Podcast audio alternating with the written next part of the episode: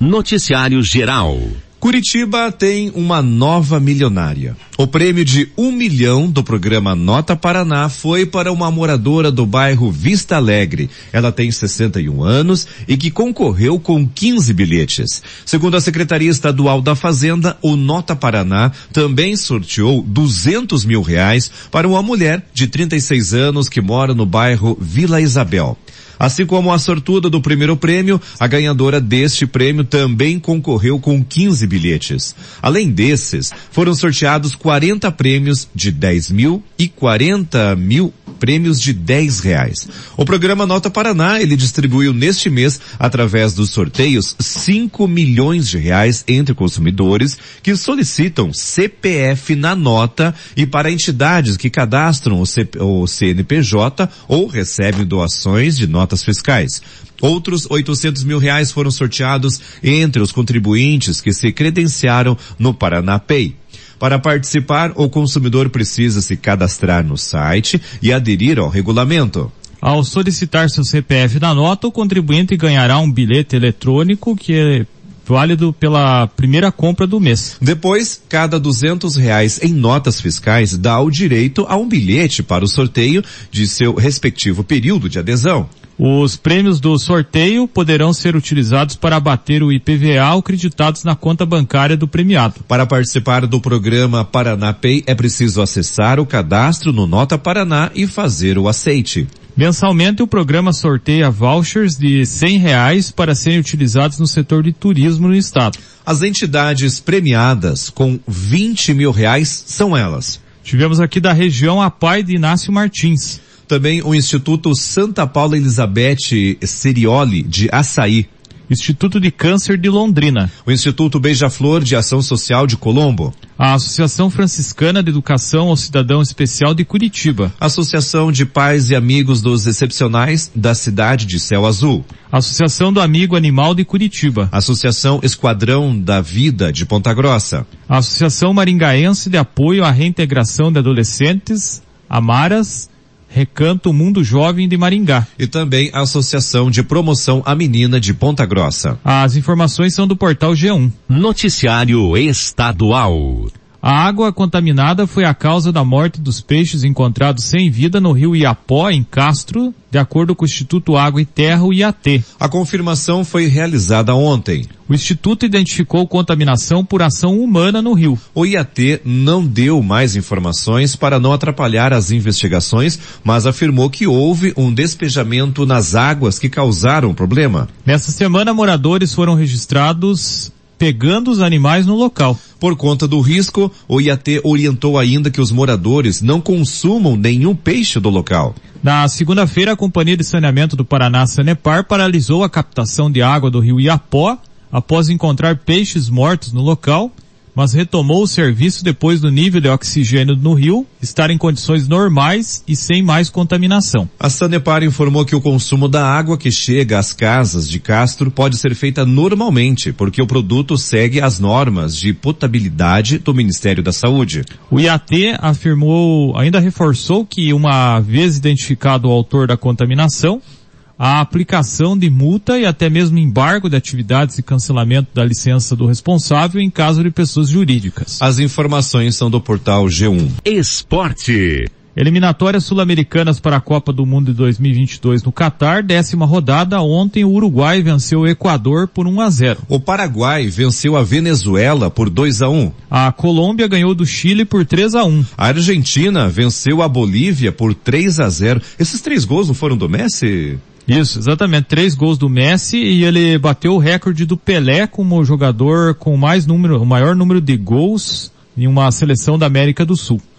E o Brasil jogou ontem contra o Peru e venceu pelo placar de 2 a 0. Foi um gol do Everton Ribeiro do Flamengo e outro do Neymar, que está jogando atualmente no PSG da França. Dois gols no início do jogo, parecia que o Brasil ia golear, mas depois o time tirou o pé, não forçou muito e ficou no 2 a 0 mesmo.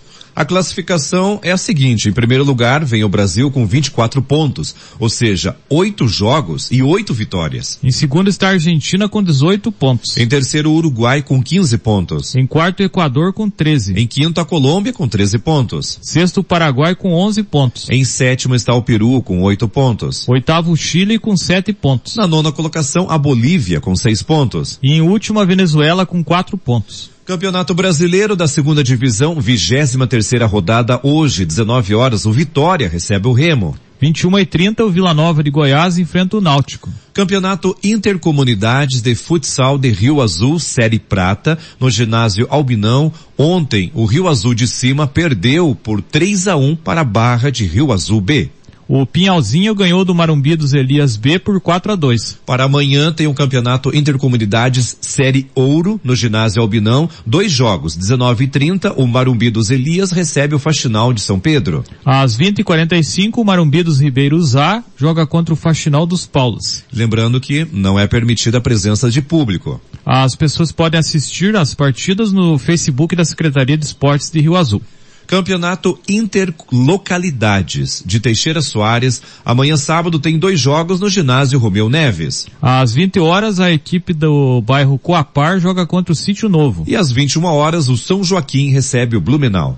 Campeonato Varziano de Irati, segunda rodada, marca para amanhã, Estádio Municipal Abrana Gibinegem, 13h45, mais Brasil joga contra o Clube Náutico Floresta. Às 15h45, o Kokesh Sushi recebe o Gamer Futebol Clube. Estádio Alberto Viante, 13h45, Canisianas joga contra o Falcão e a Pindazal. Às 15h45, o Sanhacinho joga contra Vila Nova. O Estádio Fioravante La... Fioravantes Lavieiro, Campo do Olímpico, um jogo para amanhã, 13h45, o Falcone joga contra o Cruzeiro do Sul Masters. E já no estádio do Juventus, dois jogos. 13h45, o Canarinho joga contra o Atlético da Serra. Às 15h45, o Anata joga contra o Águia de Ouro. Domingo, Estádio Municipal Abrana Gibinegem, 13h45, o Training joga contra o Santa Fé. 15h45, o Juber recebe o Central de Gonçalves Júnior. No estádio Fioravantes Lavieiro, campo do Olímpico, domingo, 13h45, o Mercenários enfrenta o América. Já às 15h45, Kanarski e amigos joga contra a loja GameStone. Estádio Alberto Viante, o campo do Guarani, no bairro DR, o Guarani, que é o time da casa, joga às 10 horas da manhã contra o Galácticos. No período da tarde no domingo, 13h45, o Cruzeiro do Sul joga contra a Estrela Azul do Assungui. E às 15h45 o Atlético Nacional enfrenta o Lagoa. Noticiário Geral. O presidente Jair Bolsonaro divulgou ontem uma declaração à nação em que recua das suas falas que fez contra o ministro do Supremo Tribunal Federal STF, Alexandre de Moraes, nos atos de 7 de setembro. Abre aspas, quero declarar que minhas palavras, por vezes contundentes, decorrem do calor do momento e dos embates que sempre visaram o bem comum. Fecha aspas, disse o chefe do executivo. Bolsonaro afirmou que as críticas, abre aspas, decorrem de conflitos de entendimento acerca das decisões adotadas pelo ministro Alexandre de Moraes no âmbito do inquérito das fake news, fecha aspas. O presidente também reconhece que as autoridades, abre aspas, não têm o direito de esticar a corda, a ponto de prejudicar a vida dos brasileiros e sua economia, fecha aspas. Após as manifestações de 7 de setembro, o mercado financeiro sofreu um forte impacto. O Ibovespa, principal índice da Bolsa de Valores brasileira, chegou a despencar quase 4% no dia seguinte aos atos. Já o dólar fechou a quarta-feira em alta, cotado a dois centavos. Abre aspas, em que em que pesem suas qualidades como jurista e professor, existem naturais divergências em algumas decisões do ministro Alexandre de Moraes. Fecha aspas, disse o presidente. Durante seu discurso na manifestação realizada na Avenida Paulista em São Paulo, Bolsonaro disse que não cumprirá decisões tomadas pelo ministro. Abre aspas, dizer a esse ministro que ele tem tempo ainda para se redimir tem tempo ainda de arquivar seus inquéritos. Sai Alexandre de Moraes. Deixa de ser canalha. Deixa de oprimir o povo brasileiro. Fecha aspas, disse o presidente aos seus apoiadores. O novo movimento de Bolsonaro tenta aparar as arestas criadas pela crise institucional criada por suas declarações. O ex-presidente da República, Michel Temer, do MDB, foi convocado para tentar ajudar no esforço de pacificação.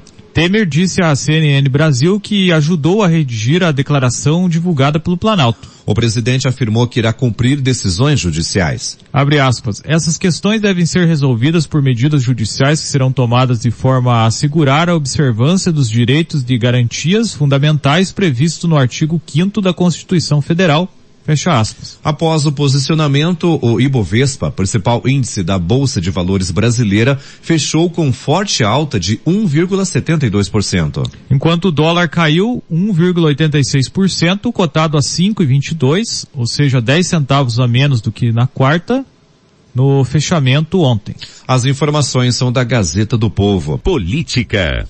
A Câmara dos Deputados aprovou ontem o texto base do projeto que cria o Código de Processo Eleitoral. Na sequência, os deputados analisaram parte dos chamados destaques de bancada, que são propostas para confirmar ou retirar alguns trechos do principal texto.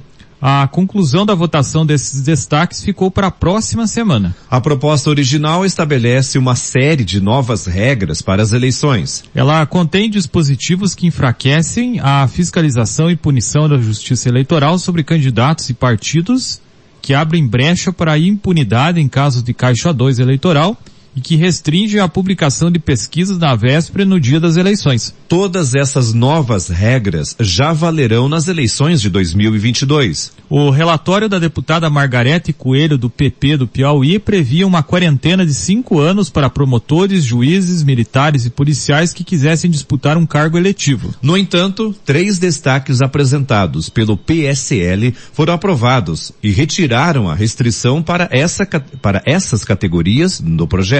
O texto base do Código Eleitoral foi aprovado pelo plenário por 378 votos contra 80 e duas abstenções. Para entrar em vigor, as mudanças ainda deverão ser analisadas pelo Senado. Caso o código também seja aprovado pelos senadores e sancionado pelo presidente Jair Bolsonaro antes do começo de outubro, as regras passam a valer já nas eleições do ano que vem a legislação brasileira exige que mudanças em regras eleitorais sejam aprovadas com pelo menos um ano de antecedência de uma eleição. Atualmente, a Justiça Eleitoral é responsável por fiscalizar diretamente as contas dos partidos políticos e pode puni-los com sanções que variam de multa, perda de direitos partidários e, eventualmente, até a proibição do funcionamento da legenda, dependendo da gravidade da infração. Contudo, o projeto do novo Código de Processo Eleitoral prevê que as legendas contratem empresas privadas de auditoria que ao final irão encaminhar um relatório sobre a prestação de contas para o Tribunal Superior Eleitoral TSE. Especialistas afirmam que esse dispositivo do projeto abre brechas para que irregularidades nas contas dos partidos sejam ocultadas, pois a empresa que fará a auditoria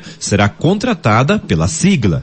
O Código Eleitoral também prevê a redução de cinco para dois anos no prazo para que a Justiça Eleitoral analise a prestação de contas dos partidos. Ou seja, além de não ser mais a responsável pela primeira análise dos balanços das legendas, o poder público terá menos tempo para fazer a análise posterior, o que leva especialistas a prever que haverá aumento da impunidade por dificuldade de a Justiça Eleitoral cumprir o prazo mais apertado. Outro dispositivo previsto no novo código é a redução do valor da multa aplicada aos partidos em caso de reprovação das contas apresentadas. Hoje, a punição é de 20% do valor apontado como irregular. Dependendo do montante envolvido, a cobrança pode chegar a cifras na casa de milhões de reais. Já o novo projeto estabelece um teto de 30 mil para multas decorrentes da desaprovação de contas. Especialistas afirmam que esse dispositivo pode aumentar a impunidade de partidos e dirigentes que cometam irregularidades em suas contas. Atualmente, o Tribunal Superior Eleitoral, TSE, é o responsável por regulamentar a legislação referente às eleições e à atuação de candidatos e partidos. Pelo projeto, o Congresso poderá caçar decisões do TSE caso haja o entendimento de que regras estão em desacordo com o código. As informações são da Gazeta do Povo. Noticiário Estadual. O secretário estadual da Saúde, Beto Preto, confirmou ontem que o Paraná vai receber a partir do próximo dia 15 as doses de vacinas contra a Covid-19 que serão aplicados em adolescentes e como reforço vacinal nos idosos. De acordo com o secretário, a aplicação das doses nesses públicos foi formalizada por notas técnicas emitidas pelo Ministério da Saúde. A quantidade de doses a ser enviada pelo Ministério ao Paraná ainda está sendo calculada com base na estimativa populacional do Estado. Abre aspas. As doses específicas para adolescentes e reforço devem ser enviadas nas pautas de distribuição realizadas a partir da semana que vem. Não há como fixar uma data para este início, porque dependemos do envio do Ministério da Saúde, mas descentralizaremos para os municípios assim que chegarem e faremos chegar até o braço dos paranaenses. Fecha aspas, afirmou o secretário. De acordo com Beto Preto, a vacinação dos paranaenses com idades entre 12 e 17 anos deve ser prioritariamente com os imunizantes da Pfizer. O secretário informou que haverá uma ordem de prioridade para a aplicação das doses. Abre aspas. Inicialmente serão vacinados aqueles com deficiência permanente, comorbidades, gestantes e puérperas, privados de liberdade e depois aqueles sem comorbidades. Fecha aspas, explicou ele. As doses de reforço serão direcionadas para idosos com mais de 70 anos e aqueles que estão imunossuprimidos, ou seja, pacientes com imunodeficiência primária grave em tratamento de quimioterapia contra câncer, é, transplantado, trans, é, transplantados e também portadores de HIV ou pacientes em hemodiálise, por exemplo. Abre aspas. Essa imunização se dará preferencialmente com a vacina de RNA mensageiro, a da Pfizer, ou de maneira alternativa, vacina de vetor viral como a da Janssen ou AstraZeneca. É para idosos acima de 70 anos, seis meses após a segunda dose ou a dose única, e para os imunossuprimidos, 28 dias após a segunda dose, a dose única, fecha aspas, detalhou o secretário. Há cerca de 158 mil doses de vacinas contra a Covid-19 entregas, entregues ao Estado ontem serão encaminhadas às regionais de saúde a partir de hoje, sexta-feira. Elas fazem parte de mais de 619.310 doses que chegaram ao Paraná durante toda a semana e que serão utilizadas para a primeira aplicação, 257 mil doses e para a segunda aplicação, 361 mil doses. A Secretaria Estadual da Saúde, a CESA, está mantendo armazenado na Central de Medicamentos do Paraná, o CEMEPAR, um outro lote de 338 mil doses de vacinas produzidas pelo Instituto Butantan. Segundo a CESA, houve a determinação da Agência Nacional de Vigilância Sanitária Anvisa para que a carga seja verificada por causa de uma mudança no processo de fabricação. Essas doses só poderão ser encaminhadas aos municípios após liberação da Anvisa. As informações são da Gazeta do Povo. Café com notícias. Noticiário estadual. O ex-diretor-geral da Assembleia Legislativa do Estado do Paraná, Alep, Abib Miguel Bibinho, virou réu em mais uma denúncia proposta pelo Ministério Público. Bibinho responderá pelo crime de lavagem de dinheiro por 112 vezes. Outras cinco pessoas ligadas a ele também estão na lista de réus. Dessa vez, o alvo do Ministério Público é a exploração comercial de dois imóveis rurais sequestrados pela Justiça Estadual. A denúncia foi apresentada em maio pelo Ministério Público e aceita pelo juiz José Orlando Cerqueira Bremer, da quarta vara criminal de Curitiba no último dia 30 de agosto. Bibinho se tornou o pivô do caso Diários Secretos, um dos maiores escândalos de corrupção na Alep revelado no ano de 2010. Somente pelo crime de peculato, Bibinho já foi denunciado oito vezes. Ele nega, mas o Ministério Público sustenta nas acusações que o ex-diretor-geral enriqueceu com a inclusão de quase 100 funcionários fantasmas na folha de pagamento da Alep entre 1990 1997 e 2010. Os salários desviados, ainda segundo o Ministério Público, foram utilizados principalmente na compra de imóveis rurais e urbanos em vários estados. Para o Ministério Público, em valores atualizados até 31 de maio de 2021, o desvio de dinheiro teria sido na ordem de mais de 300 milhões de reais. 309 milhões 677 mil 210 reais e 95 centavos.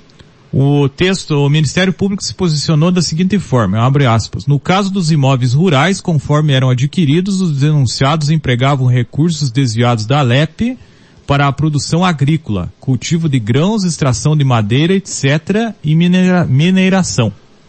Em relação aos imóveis urbanos, a exploração se dava sobretudo através de sua alocação a terceiros. Através dessas atividades, a organização criminosa gerava recursos limpos, propiciando a aquisição de outros imóveis que em muitos casos também eram explorados e assim sucessivamente. Fecha aspas, resume o Ministério Público na mais recente denúncia. De acordo com o Ministério Público, a lavagem de dinheiro continuou mesmo após o caso Diários Secretos. Na nova denúncia, o foco são dois imóveis localizados na cidade de Rebouças, que foram explorados para comércio de madeira entre 2015 e 2017. Segundo o Ministério Público, os dois imóveis foram sequestrados por determinação da Justiça Estadual em novembro de 2014. Na sequência, em janeiro de 2015, ficou definido que, abre aspas, todo e qualquer valor decorrente do arrendamento do imóvel, fecha aspas, deveria ser depositado em conta corrente vinculada ao Poder Judiciário, o que não ocorreu. Recentemente, outros imóveis ligados a Bibinho foram alvos de mandados de busca e apreensão. Ontem, o jornal Gazeta do Povo procurou o advogado Eurolino Sechinel dos Reis, que vem fazendo a defesa de Bibinho, mas ele não quis se manifestar. Atualmente, Bibinho está preso de forma preventiva no complexo médico penal em Pinhais, na, em Pinhais, na região metropolitana de Curitiba. As informações são da Gazeta do Povo.